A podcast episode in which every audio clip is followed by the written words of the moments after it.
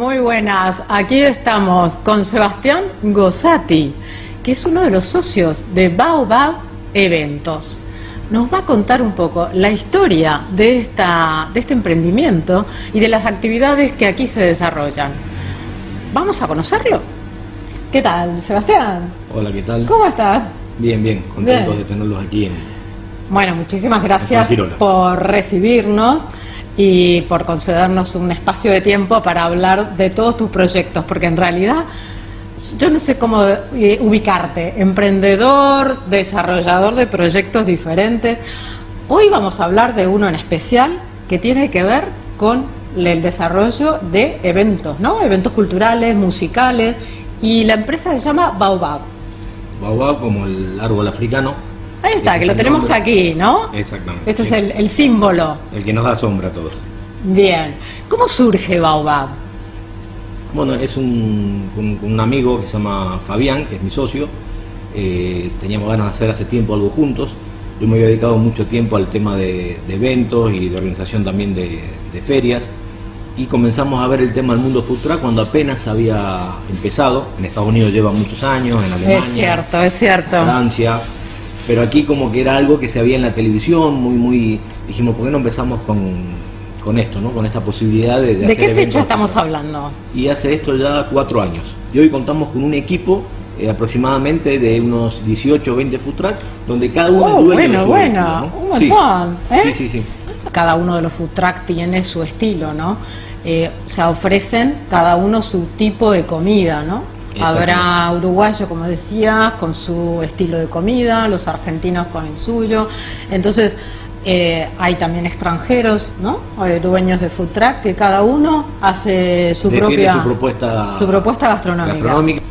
¿Qué te llevó a, esto de, hacer los food truck? Porque no venías con una experiencia previa de haber montado todo esto con, con food truck, los eventos, ¿no? ¿Cómo, ¿cómo, te, ¿Cómo fue el inicio con esta característica. Había que buscar un nuevo camino. Ya lo que es la feria de muestras ya estaba aburrido, era siempre lo mismo. Las ferias medievales fueron un, pelotazo en su momento, pero ya en, el, momento que cada pueblo de España tenía una o dos ferias medievales al año, también no funcionaba. Y cuando no funciona, sobre todo no funciona para, para, el que va a montar su puesto, para el que va a defender en dos metros de, mesa eh, cuatro días de su trabajo, cinco días de trabajo que tiene que viajar y sobre todo le tiene que servir a él, le tiene que servir a uno que organiza, pero también al que va. tiene que ser un trabajo también con placer, ¿no? Totalmente. De que no sea, de que estás un fin de semana o tres o cuatro días como son los eventos que, que realizás y que de pronto son cuatro días que, que son para llorar los cuatro días, ¿no? O sea, no no van a sufrir, sino que van a hacer una propuesta de, negocio, pero también de placer. Significa tiene que, ser así, con vocación, tiene que haber vocación y pasión. Y dijimos, bueno, cuando vimos el futuro dijimos, esto puede ser. Ajá. Ajá. Sebastián, con, eh, ya con cuatro años que llevas haciendo este tema de los food truck, eh, ¿te parece que España está adelantada en este tema? Está o tiene un vacío legal todavía que no lo tiene totalmente legislado, reglamentado, a cuál es el funcionamiento de los food trucks en España. No, adelantado no, está España, vamos muy atrás de Francia, muy atrás de Alemania, eh, décadas atrás de, Estados Unidos. Eh, está complicado, yo entiendo una de las razones y es cierto que España es uno de los países con más oferta gastronómica del mundo tú lo sabes, te bajas a tu barrio, ¿no? Exactamente. En, tu ciudad y en tu barrio tenés cinco o seis bares. Exactamente. Eso en, un pueblo de, Argentina tenés cinco o seis bares en el centro de la ciudad, no en el barrio donde tú vives, ¿no? Entonces, también es eso, que, los ayuntamientos están ahí del tema de dar permiso porque tienen ya unos restaurantes y unos bares, quizás más de lo que tendría que haber, y eso nos frena poder trabajar. Pero por otro lado también un país que hace poco tenía 3, 4 millones de parados, que es lo que vuelvo a ver ahora, tiene que dar posibilidades para la gente que se anima y tiene que dejarla trabajar. Y después cada uno con sus herramientas que se defienda, ¿no? Exactamente. Entonces, ¿te parece que va a haber un cambio legal, ¿no? O sea, que España necesita adaptarse un poco eh, y con esta situación de nueva normalidad tal vez influya bastante para bien, para mejor, esperemos que así sea, para que se ponga un poco a la altura de los demás países de Europa, incluso de Estados Unidos, como lo has mencionado, ¿no? Es eh, importante, sí. Eh, ¿En Argentina te parece que está en una etapa anterior el desarrollo de los food truck o, no sé qué conexión tenés con los food truck de allá. He siguiendo, me gusta mucho el estilo que le dan, la verdad que allá son muy, muy creativos, eh, food truck muy llamativos, ¿no? Y, he visto también que... Así que a tener en cuenta. Sí, no, es, verdad, es verdad. Y he visto te están mirando, todos los argentinos que te están mirando van a decir, bueno...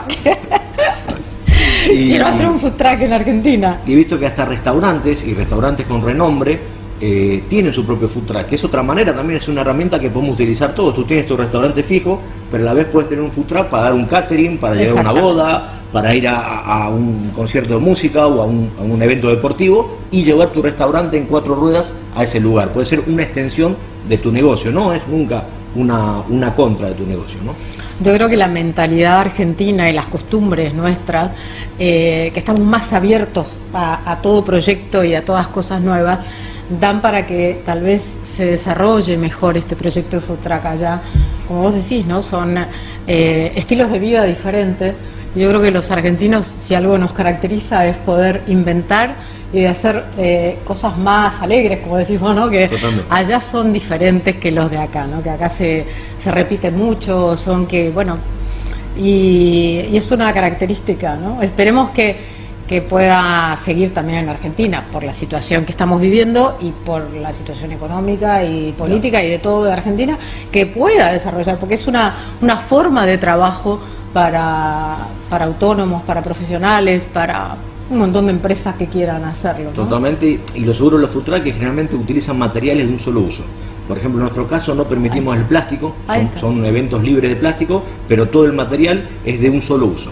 ¿No? No, se, no se reutiliza, no te volvemos a dar la burger en la misma caja, ni, ni, la pizza en el mismo tal, o sea que también no, no hay contacto, no es que se lava y no se lava bien, es de un solo uso, pero no usamos nada de plástico. ¿Tienen alguna auditoría, los food truck en general, ¿no? ¿Tienen alguna auditoría de sanidad, del gobierno, de algo como para poder, digamos, decir, bueno, este está dentro de la norma, este no, eh, habilitaciones que tengan que tener? Hay cosas muy especiales. Acá en España estoy hablando, ¿no? Muy similar a la de un restaurante. Ah, Más o menos es eso, ¿no? La línea, y depende de la ciudad, es que te viene la, la, inspección, eso lo lleva cada ayuntamiento. Eh, hay ciudades, por ejemplo, que son más estrictas que otras, y, eh, pero en todas pasamos generalmente una inspección de sanidad. que vienen, te miran todo el food ven que tengas agua caliente, que tengas un escritor, que tengas el suelo antideslizante, que esté todo en frío, te piden facturas de dónde viene el producto, o sea que es importante, a veces también pasamos inspección de bomberos para ver el tema de la caja de luz, que esté todo bien, para ver el tema del gas, que sé, porque la conexión de gas tiene que ser también especial en un oh. restaurante. Bueno, no, es, tan fácil tampoco, ¿no? que decir, bueno, vengo acá y pongo acá un camión de esto. De afuera se ve fácil, pero de adentro... Comida sobre ruedas, ¿no? Como es que le... Exactamente, los chefs sobre ruedas, comida sobre ruedas. Eh, no es tan fácil tampoco, ¿no? O sea... Eh, tal vez el mensaje que les darías a los argentinos que nos están mm, viendo y que de alguna manera están queriendo venirse a España y eh, están pensando en qué hacer, en qué actividad o en qué voy a trabajar, ¿qué mensaje les darías si están en la cabeza pensando voy a hacer un food truck allá? ¿Qué les darías? ¿Qué recomendación, qué consejo? Primero elegir cuál va a ser el producto a vender. Ahí está. Por ejemplo, hamburguesa está ya, todo el mundo vende hamburguesa, todo el mundo vende hot dog. No piensen en hamburguesa, no piensen en comida rápida. Porque, he visto que además, además has puesto en algunas de las redes sociales que manejan slow food. A ver, contame, porque slow food o fast food, ¿quieren eh, estar posicionados en un tipo de comida como... Eso lo hemos, lo hemos, hecho ahora por la nueva normalidad, ah, es de todo menos normal. Entonces hemos cambiado el tipo de música, donde antes había una banda rock que la gente te hacía saltar, bailar, volverse en un momento loco, ahora hay un violín, o hay un saxo, o hay un piano, ahora tú vas con tu familia y te sientas bajo las estrellas y, comes tranquilo, relajado. O sea que es totalmente diferente a lo que era el año pasado. Pero eso dado por la situación actual, o ya lo tenían pensado de que iban a cambiar parte año. No, no, no teníamos pensado cambiar parte año, al contrario, pero eh, hemos tenido que adaptar al aforo a un 30% de lo que se trabajaba antes, un 25% y queremos dar también una seguridad a la gente. ¿no? Ahora se trata, no es un fin económico el de ahora, es un fin psicológico. de volver a salir a la calle, de subir al ring de nuevo y de sentirse útil, porque si no, imagínate, ¿no? los días van pasando. y empiezan las preguntas. De ahí venía entonces eh, lo de Slow Food, la unión con esto de Slow Food, ¿no? Es un invento. Hay un invento, una forma de, de, adecuarse a la, a, la, realidad que me imagino que si da resultado este año seguirán con esa manera, ¿no? Sí, ahora en la línea. Volviendo al tema que te corté de los argentinos, ¿qué consejo le darías a todos los argentinos que quieren venir y que quieren montar alguna mm, actividad aquí en España? Eh, volvemos al tema para que quede claro. Con el mundo food truck, que tengan muy claro qué producto es el que van a vender. Bien. Eso es importantísimo, que vean en el mercado qué hay. Si mira, quizás no tenemos nadie de sushi. Puede ser algo de defender, que te pueda defender. Ahora, Ojo a pensarlo, a ver, a alguien que sea que le guste. Si vas a Marbella, posiblemente puedes vender mucho sushi. Quizás si vas a Coín, salga mejor el tema de la parrilla que el otro. Hay que, hay que verlo, ¿no? Pero bueno, hay que buscar qué producto y luego dónde vas a trabajar con el food truck. Ahí está, ahí está el problema según la legislación y la reglamentación vigente en España. Que eso no es lo mismo que Argentina. Encontrar con una inversión de 20.000, 25.000 euros aparcada en un parking y que no te da nada y está ahí. Entonces es muy importante antes de dar un paso decir, bueno, yo voy a comprar un food truck, voy a invertir, pero ¿con quién voy a trabajar? ¿Tengo eventos? Tengo, voy a hacer cumpleaños, voy a hacer catering, voy a hacer boda, voy a ir con la empresa de Baobab, me pueden aceptar ellos para estar dentro de, su circuito. Ahí está, está llamándolos a que te vengan a ver. No, no, no, no, no es eso, ¿no? Pero, muy, claro, muy claro eso, de verdad, porque si no sería una inversión para tenerla aparcada como un coche, ¿no? Que no, no vale la pena.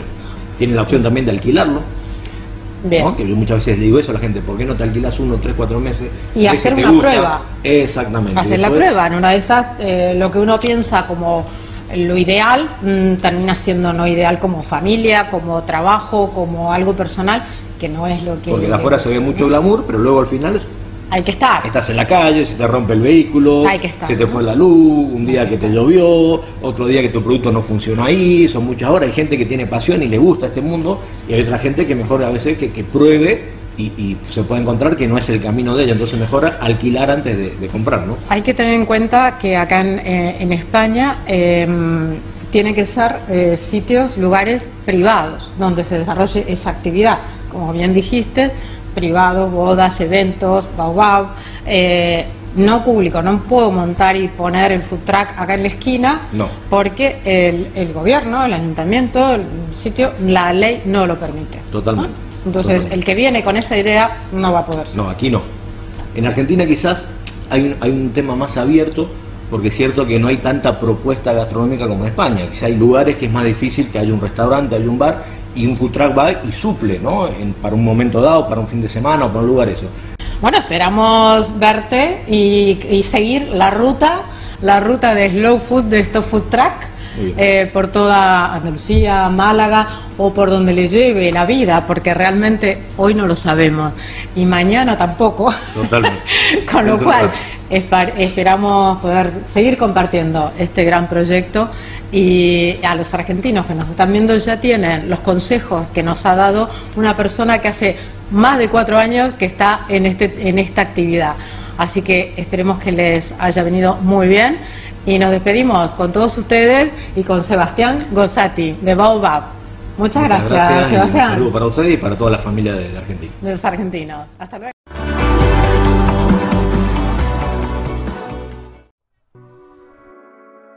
Nuestro viaje de hoy finaliza aquí, pero los espero en nuestro próximo Destino Viajar.